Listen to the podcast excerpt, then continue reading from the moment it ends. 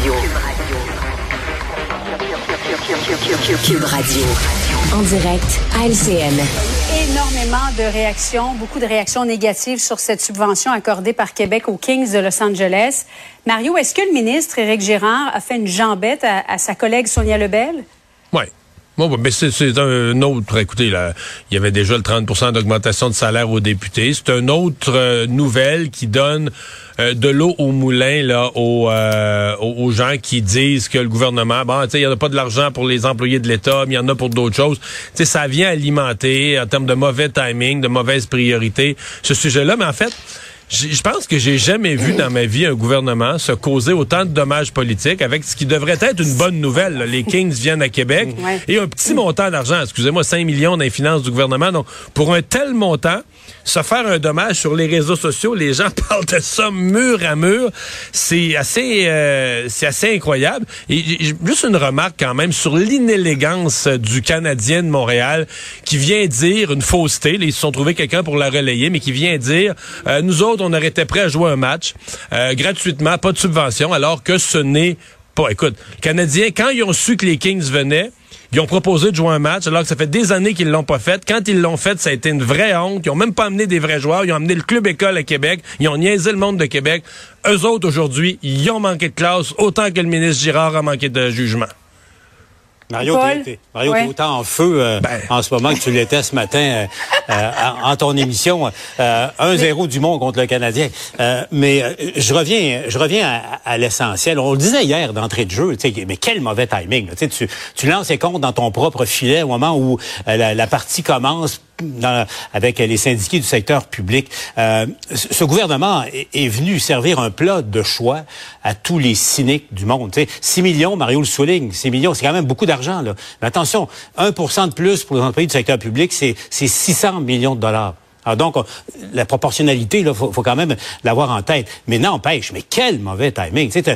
Au pire, au pire, attends après les fêtes ou après, après le conflit, comme ils auraient dû le faire pour la hausse des députés. Là. Emmanuel, oui, mais il y a aussi le fait que 6 millions, tu sais, on donne 5,3 millions de dollars au Grand Prix de. Moi, de toute façon, je suis contre l'idée de subventionner euh, des trucs sportifs comme ça, mais disons que c'est valable.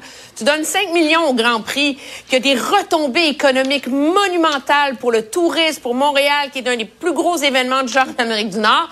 Puis là, tu donnes un montant équivalent pour une équipe de hockey de Los Angeles pour jouer contre les Bruins, puis je sais pas qui, je vous ai à un moment donné, là, c'est pas.